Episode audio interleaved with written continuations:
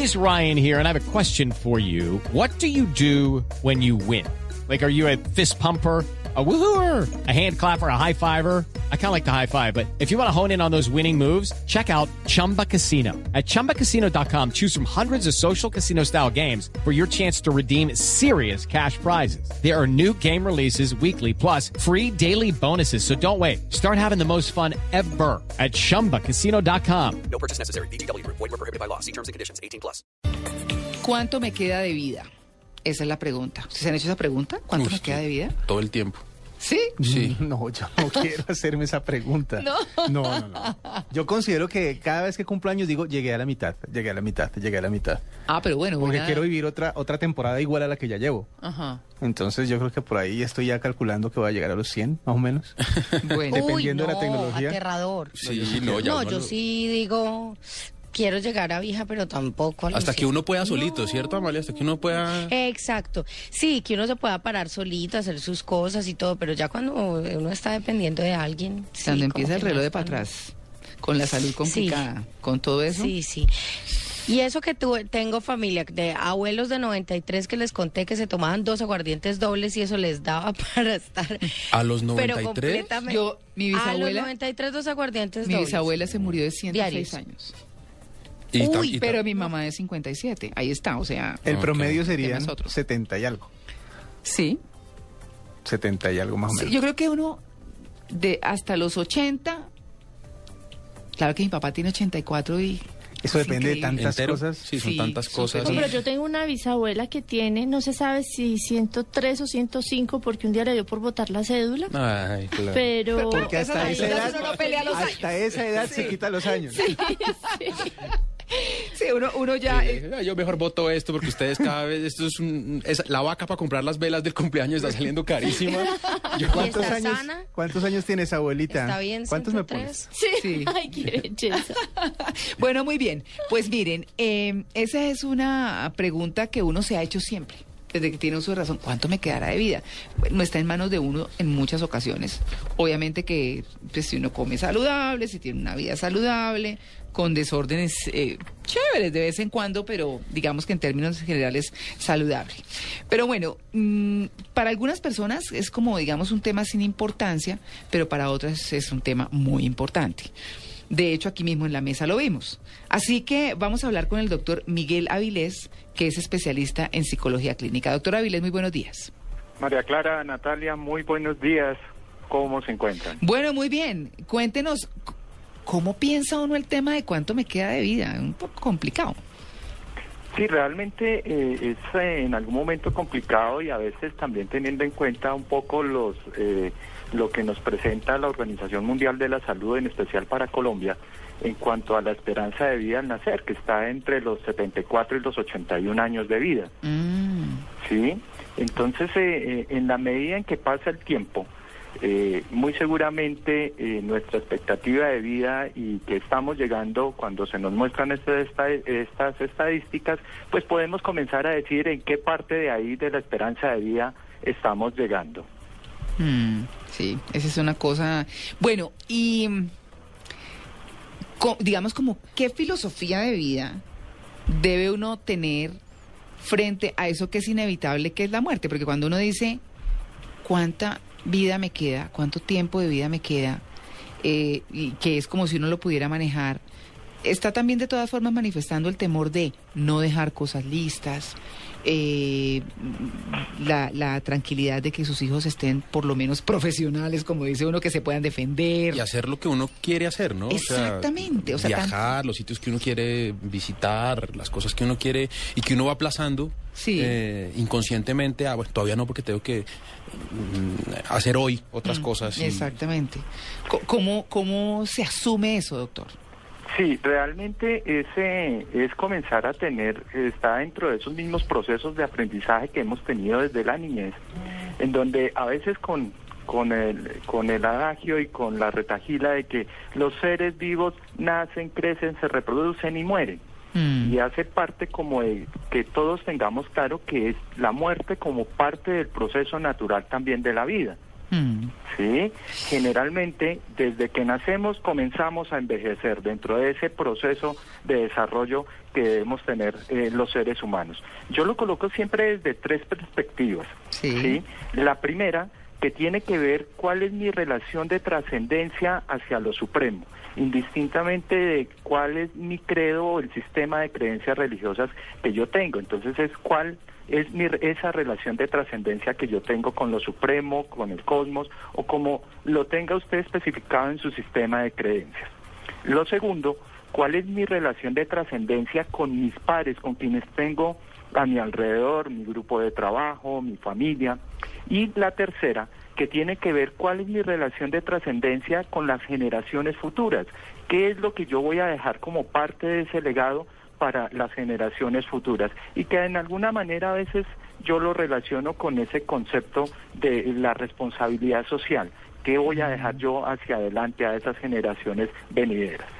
Claro. Qué tan bonito. Sí. Eso es un concepto muy redondo, me parece a mí, porque trasciende ma- más allá de esa mirada del individuo. Mm. Y yo pienso que el sentido de la vida, por ejemplo, ustedes que ya tienen hijos, eh, si algún día, W dice yo no, Yo no. pero ustedes dos que ya tienen hijos, eh, no son las grandes obras sociales, no son los que están allá en África solamente jugándose el día a día la vida, negociando con las bandas criminales del Congo, pero por ejemplo ustedes pueden hacer una gran obra social, dejarle un gran legado a través de los hijos, de Claro, los principios, claro, de a los la sociedad valores, un de- ser humano valioso. buenos seres humanos. Y yo pienso que ahí uno puede decir, valió la pena. Claro, por Bueno, supuesto. Yo voy a ser de abogado del diablo, el lado B del asunto. Hay mucha gente que no tiene ningún tipo de creencia, ni cree que vayamos a, tran- a- a trascender, que esta vida es única y como cualquier máquina cuando nos fundamos, pues simplemente se acaba ya.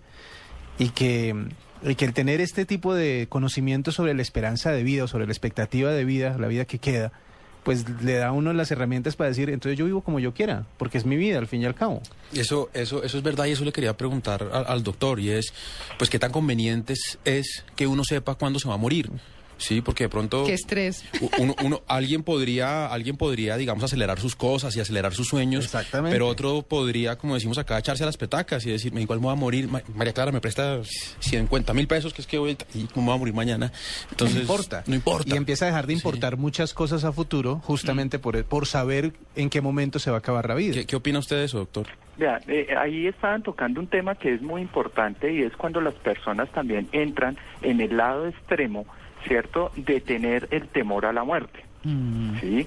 Y en la medida de lo posible, cuando se entra en estos, en este extremo también de tenerle un temor, ¿sí? De forma casi irracional a la muerte, pues puede llevar a las personas a entrar en estados de, de profundas depresiones que necesariamente eh, eh, tendrían que entrar en procesos de, de atención psicológica para poder salir de ese tipo de estados. Y otro tema, cuando hablaban ustedes ahorita de los hijos, es cómo abordar el tema de la muerte con los hijos, con los niños y con los adolescentes, porque muy seguramente en las, en las primeras etapas de la vida, para los niños eh, la muerte es como algo que es momentáneo, ¿sí? Y Sí. pueden terminar diciendo, espero que ojalá te mueras, pero lo ven como una situación que es, es temporal. Mientras que los niños van creciendo y comienzan a tener otro sentido eh, de, la muerte. Y ahí es donde tenemos que nosotros como padres comenzar a acompañar ese proceso con, eh, con los niños. Tener ese sentido ¿sí? de la vida y que puede ser eh, transmitido a través de cuentos tradicionales que les permita a los niños comenzar a tener una mejor comprensión del tema de la muerte. Claro, pues bueno, ahí está. ¿Cuánto me queda de vida? Lleven la vida organizada, ¿cierto? Tengan sus cositas siempre como al día. En fin, tantas, eh, tantos pasos que se pueden dar preventivos para que por si lo coge a uno la muerte en un momento inesperado, pues que lo que esté esté bien, ¿no? Lo que Pero pasa es que... no, a mí sí me parece valioso, la verdad, uno pe- vivir pensando que se va a morir, porque eso ayuda a poner a uno los problemas y, y las inquietudes en su justa dimensión. Una veces dice, es que yo no hago esto porque dentro de 10 años, cuando y de pronto eso no existe, o está pensando en un problema que uno cree que es muy grande, pero cuando uno piensa que en realidad uno se va a morir y que las cosas no son tan trascendentes y que uno puede coger la vida de una manera más fresca, a mí, la verdad, me ayuda. A vivir de una forma más tranquila, saber que finalmente me voy a morir. No es responsable, pero más tranquila. Sí, es Hay parte. que, y hay- pero hay, hay que encontrar el, encontrar el punto medio en eso, ¿no? Que no sea como, igual nos vamos a morir todos, entonces mm, sí, eso es como, es, es- es lo que no, lo que no quisiera que, sí, es lo que no quisiera que pasara, porque, porque pues, para no llevarlo al extremo. Sí, realmente también tenemos que tener en cuenta que depende del proyecto de vida que tengan las personas. Claro. Sí, que terminemos entendiendo cuál es la razón de ser de estar nosotros eh, eh, en la vida. Usted ha dicho una cosa muy importante y me acuerda de las entrevistas que uno les ha visto a los colegas hacerles a los sicarios, que no tienen expectativa de vida para nada. Dicen, no, puedo morir mañana. Y efectivamente a veces los entrevistan y al otro día están muertos. O, o habían entrevistado al amigo y están diciendo, no, es que mi amigo lo mataron. O sea, la vida es más que un componente de sus propias vidas. Es, pareciera ser la razón. Pues es una cosa muy complicada. Pero yo le pongo el caso contrario, cuando uno entrevista o a colegas periodistas famosos o artistas que se creen inmortales. Ah, no, eso sí ya es otra Porque cosa, de eso sí, que hay bastante por aquí alrededor. Sí. Y eso también, ojalá uno nunca caiga en ese ridículo, en esa búsqueda de la fama, del poder, del dinero, porque finalmente es como, es como una ignorancia vital. Saber que toda esa arrogancia, ¿de qué le sirve? De que si Sí. finalmente usted sí, todos vamos a morir. Y, Sí. y una cosa también para agregar al, al respecto es que la mayoría, y el doctor me corregirá si yo estoy equivocado, pero la mayoría de la gente que tiene, eh, que vive más tiempo, es la gente que hace estas dos cosas. Una, toma la vida con más calma, con más tranquilidad, no se preocupa tanto por el tema, y otra, sueña mucho. Mm. Sueña mucho con qué hacer con esa vida. Claro. A dónde llegar con esa vida. Y por eso es que eh, como que el cuerpo reacciona a ese, a ese pensamiento, a esa manera de pensar y empieza a prepararse para vivir mucho más tiempo. Eso es muy, sí, muy acertado. Dos cosas son importantes. Cuando uno tiene pareja, tener proyectos con esa pareja o cuando uno tiene vida, tener sueños y tener ilusiones con esa vida. Yo Mm. pienso que es suficiente mientras uno tenga lo básico cubierto. Bueno, Yo consideraría finalmente que también el, eh, la expectativa de vida también depende de qué tanto estoy desarrollando el conocimiento de sí mismo, sí, la aceptación de las condiciones ambientales en las cuales me estoy desarrollando, del desarrollo de esos recursos personales que debo tener para poder interactuar de una forma adecuada con mi entorno. Entonces, en la medida en que pueda ir creciendo también en este tipo de cosas, en esa filosofía de vida, pues muy seguramente la expectativa de vida para mí puede aumentar. ¿Sí? Eh, muy seguramente recurriendo al, al pensamiento muy estoico, sí, de llegar a decir, oye, a esta vida vi- vinimos a pasarla bueno. claro. ¿sí? Y que como vinimos a pasarla bueno, pues tengo que recurrir muy seguramente a desarrollar una serie de habilidades que me permitan estar en la vida y satisfacer eh, muchas de mis necesidades y poderme sentir de la mejor forma. Muy bien. ¿Cuánto me queda de vida? Es el doctor Miguel Avilés, especialista en psicología clínica. Doctor Avilés, muy bueno. eh, muchas gracias por su atención con Jeans de Blue Radio. María Clara, muchas gracias, muy amable, muy buen día. Bueno, 8.45.